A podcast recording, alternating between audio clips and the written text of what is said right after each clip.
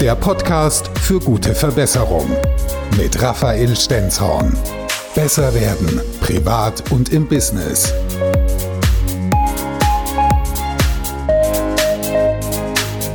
Herzlich willkommen zum Gute Verbesserung Podcast. Ich bin Raphael Stenzhorn und in diesem Podcast geht es darum, wie du privat oder im Business besser werden kannst, um noch schneller an dein Ziel zu kommen. Dazu gibt es zum Beispiel praktische Live- und Business-Hacks sowie großartige Gesprächspartner, die teilweise ganz einfache Dinge in ihrem Leben oder Berufsleben verbessert haben, um dadurch noch erfolgreicher zu werden. Wie ist das eigentlich bei dir? Wenn du einen Menschen kennenlernst, kannst du ihm dann sofort einfach so vertrauen?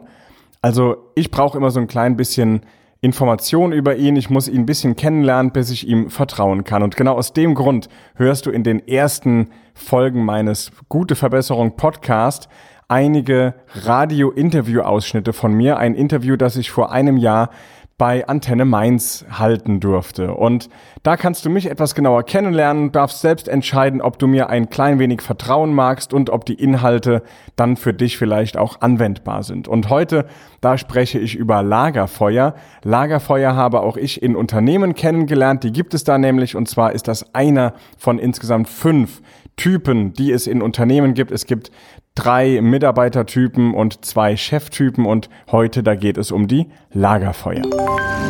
Raphael Stenzhorn ist heute hier zu Gast bei Antenne Mainz und du hast uns schon verraten, du hast so eine Kategorie für Mitarbeiter in Unternehmen. Viele sind Teelichter, aber gerade hast du angedeutet, es gibt auch Lagerfeuer. Wir haben also auch Lagerfeuer im Unternehmen, die sind für den Chef unglaublich praktisch. Warum? Weil ich als Chef ab und zu nur noch so ein Scheitholz nachlegen muss und es brennt beständig, gibt gute Hitze ab und das sind natürlich auch ganz wichtige und wertvolle Mitunternehmer, Schrägstrich Mitarbeiter im Unternehmen, die ich brauche. Nun gibt es natürlich logischerweise viele Teelichter, ne? weil äh, sehe ich ja auch. Ich muss ja nur durch das Möbelhaus meiner Wahl gehen, unten in dem Ramschmarkt, dann sind da ganz viele Teelichter. Das heißt, ich finde wahrscheinlich in Unternehmen auch mehr Teelichter. Ne? Es ist tatsächlich so, man kennt ja diese, es gibt Comedians wie Mario Barth, die machen Witze über einen großen Elektrofachmarkt, in dem dann immer wieder gesagt wird, das ist nicht meine Abteilung. Ja, also diesen Satz haben wir doch schon alle schon mal irgendwo gehört. Das sind Teelichter, die innerlich schon gekündigt haben, die nicht selbst nicht begeistert sind von dem, was sie tun.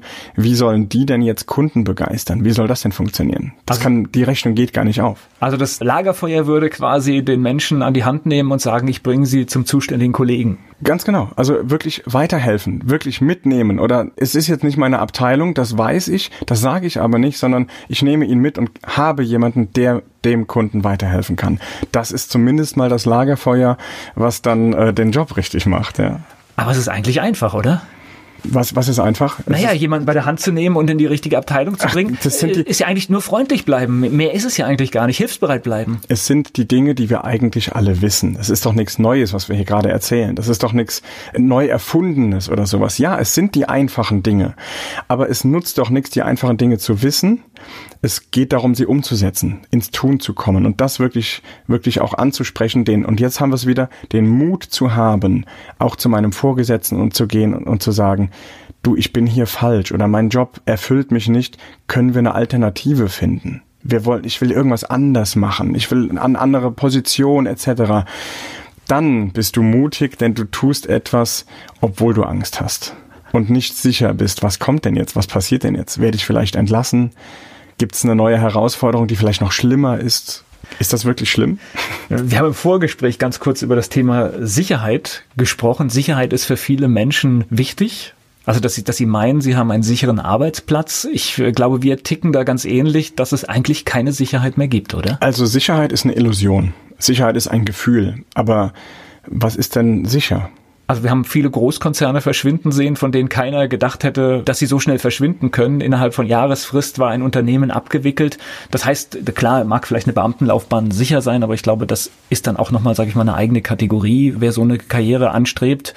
Aber Unternehmen an sich ist, glaube ich, keine Sicherheit, unterscheidet sich gar nicht so viel vom Selbstständigen. Überhaupt nicht. Also gerade Veränderung ist, ja, nichts ist so beständig wie die Veränderung und momentan ändert sich alles rasend schnell. Es werden Jobs von Maschinen übernommen, es werden Jobs von Rechenzentren übernommen.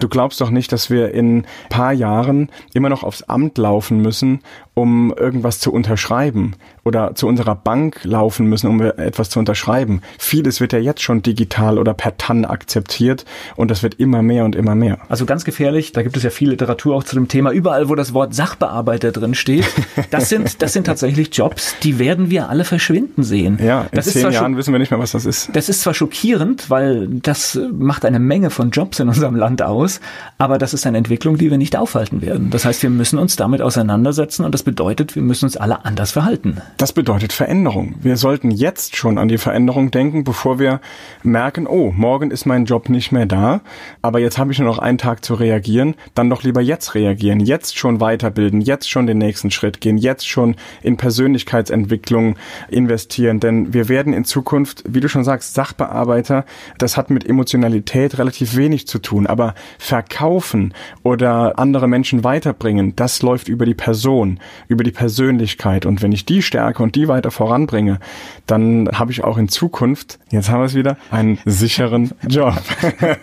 ja, ist das sicher? Können wir das jetzt schon unterschreiben? Nein. Nein. Der Job ist wahrscheinlich nicht sicher, aber ich bin sicher, dass ich immer einen Job habe. Wer will dir das denn wegnehmen? Wer ja. will dir denn oder wer kann dir denn deine Persönlichkeit wegnehmen? Deinen Sachbearbeiterjob, den kann man dir wegnehmen. Genau. Aber deine Persönlichkeit, dein Wissen, das, was du bist, das kann dir doch keiner wegnehmen. Genau. Und wenn du dann noch ein Netzwerk aufgebaut hast, dann ist eigentlich alles gut. Ja, es geht nicht mehr darum, wer du bist, es geht darum, wen du kennst. Ja. Und das ist letztendlich auch so ein bisschen diese digitale Veränderung, die dann auch auf das richtige Leben so übergreift. Ja, ja, Digitalisierung steht ja überall gerade ganz, ganz groß. Ich erinnere mich auch da in, in meinem Betrieb war es äh, nicht so einfach zu sagen, wir digitalisieren jetzt mal eben. Meine Sekretärin, meine persönliche Assistentin, die ist acht Jahre älter als ich und die hat mir ganz klar gesagt, nee, nee, nix hier, digital. Ich brauche mein Papier und meine Akten und meinen Aktenschrank. Und jetzt sage ich dir was. Ich habe das natürlich, erstmal war sie mutig, Sie weiß, dass sie bei mir mutig sein soll und darf, nämlich nicht einfach nur Ja und Amen zu sagen, sondern auch ihre Meinung zu sagen. Und ich habe ihr erstmal zugehört. Ich habe geguckt, wo liegt denn das Problem? Was ist denn, warum will sie das denn nicht? Und dann haben wir ganz schnell Lösungen erarbeitet. Und jetzt ist spannend, du siehst, ich habe hier eine ganz normale analoge Uhr an meinem Handgelenk, sie nicht mehr. Sie hat jetzt so eine digitale Uhr an und zeigt mir schon die Hab Nachrichten. Ich überholt, ja. Boah, die ist weiter als ich. Ja. Die hat mir jetzt erklärt, wie ich auf meinem Handy mittlerweile Dokumente unterschreiben kann. Die Funktion kannte ich noch nicht. Die ist ganz neu jetzt mit dem Update gekommen.